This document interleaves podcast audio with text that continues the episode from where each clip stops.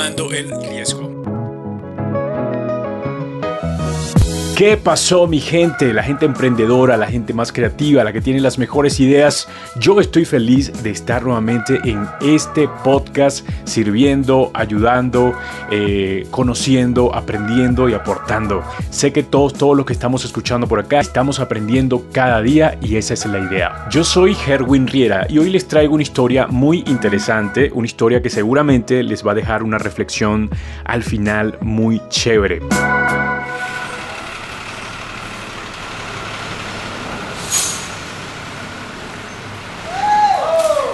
Les hablo de Andrew Carnegie, un hombre de negocios estadounidense que vivió entre 1835 y 1919. Ganó mucho dinero en el negocio del acero y luego donó mucho dinero para ayudar a la gente.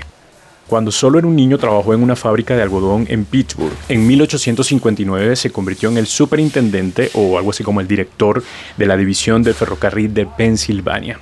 Mientras trabajaba para el ferrocarril, invirtió su dinero en diferentes negocios como compañías siderúrgicas y petroleras. Y cuando tenía poco más de 30 años, el hombre ya había hecho su primera fortuna. A principios de la década de 1870 entró en el negocio del acero y durante los siguientes 20 años se convirtió en la persona más importante en el campo. Dio todo su tiempo y dinero a la caridad, donando más de 350 millones de dólares.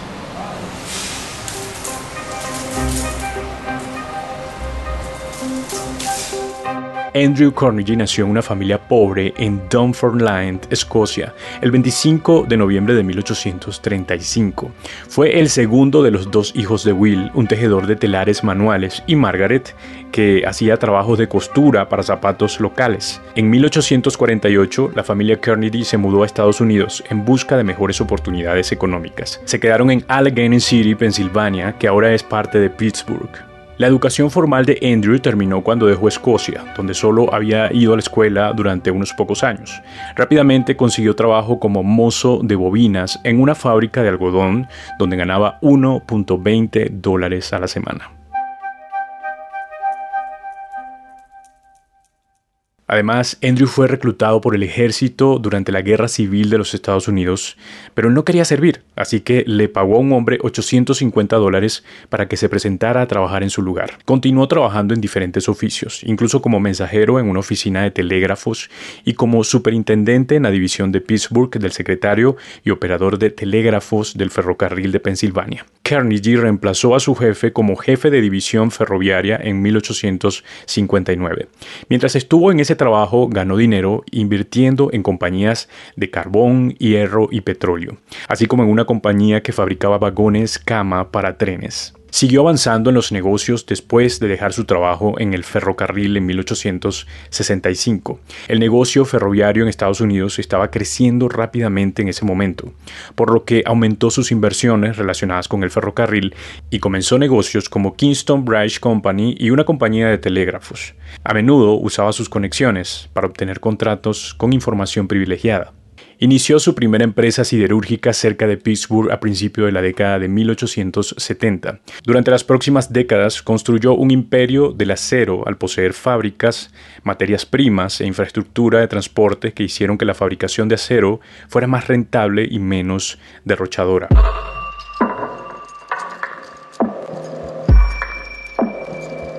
El magnate de acero se vio a sí mismo como un defensor del trabajador, pero su reputación se vio manchada por la huelga de Homestead en 1892 en su fábrica de acero en Homestead, Pensilvania. Cuando los miembros del sindicato protestaron por los recortes salariales, el gerente general de Carnegie Steel, Henry Clay Frick, con la intención de disolver al sindicato, los excluyó de la planta. Durante la huelga, Andrew Carnegie estaba de vacaciones en Escocia, pero apoyó a Frick, quien ordenó a 300 guardias armados de Pinkerton, una agencia de guardia y detectives de seguridad privada, para salvaguardar las instalaciones. Al menos 10 hombres murieron en un brutal enfrentamiento entre trabajadores de la huelga y Pinkerton. Luego la ciudad fue tomada por la milicia estatal, los líderes sindicales fueron encarcelados y Frick contrató a trabajadores de reemplazo para las instalaciones. La huelga concluyó con la pérdida del sindicato después de cinco meses. Además, durante las siguientes cuatro décadas, el movimiento laboral en las fábricas de acero en el área de Pittsburgh quedó devastado.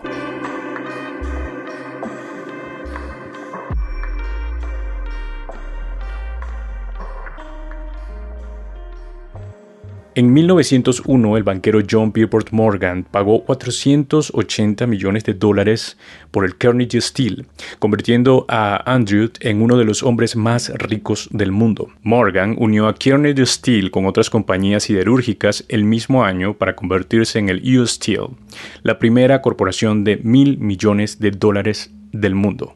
Después de vender su compañía siderúrgica, Carnegie renunció a los negocios y se dedicó por completo a la filantropía. Escribió un ensayo llamado El Evangelio de la Riqueza en 1889, en el que afirmó que los ricos tienen un imperativo moral de compartir su dinero de manera que promuevan el bienestar y la felicidad del hombre común.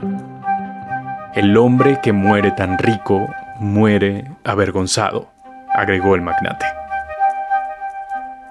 Finalmente entregó 350 millones de dólares, el equivalente a miles de millones de dólares hoy, la mayor parte de su fortuna. Entre sus actividades filantrópicas, financió la creación de más de 2.500 bibliotecas públicas en todo el mundo, donó más de 7.600 órganos a iglesias de todo el mundo y dotó a organizaciones, muchas de las cuales todavía están funcionando, dedicadas a la investigación científica, educativa, paz mundial y otras causas. Entre sus contribuciones se encuentran los 1.1 millones de dólares necesarios para el sitio y la construcción del Carnegie Hall, la famosa sala de conciertos de la ciudad de Nueva York, que debutó en 1891. Sus contribuciones financieras ayudaron a establecer la institución Carnegie para la Ciencia, la Universidad Carnegie Mellon y la Fundación Carnegie. Fue la inversión individual más grande en bibliotecas públicas en historia de Estados Unidos y era un entusiasta de los libros.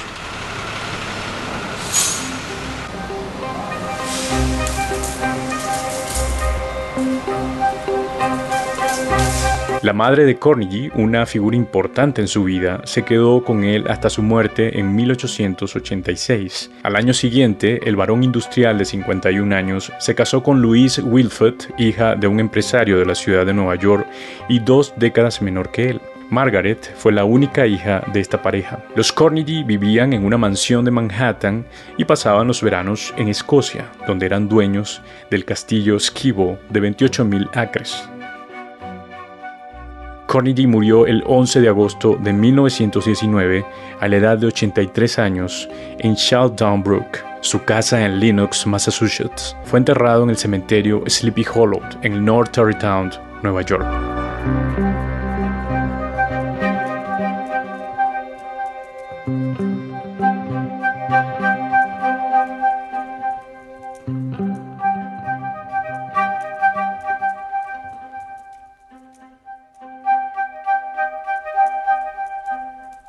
Y así terminamos esta historia donde con mucha astucia Andrew pudo formar su fortuna, hacer su fortuna, pero también con muchas ganas de ayudar y de saltarse unas que otras cosas. Yo también fuera pagado por eso de servir en el ejército. pero bueno, me encantó esta historia. No sé si les encantó a ustedes, pues si es así, escriban por favor acá en la parte de los comentarios, en, la página web www.tomandoelriesgo.com. Además se pueden suscribir en nuestro newsletter allí mismo para que puedan recibir información cada semana. Estamos mandando información bien interesante.